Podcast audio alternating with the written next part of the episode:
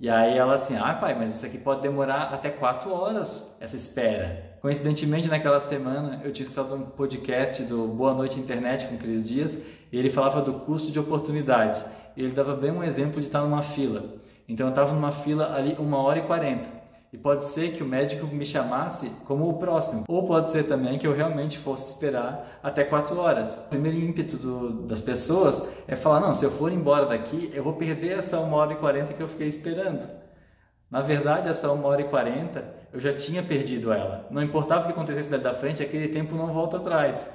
Cada minuto novo ali era uma oportunidade de eu falar: vou esperar mais um pouco ou vou embora.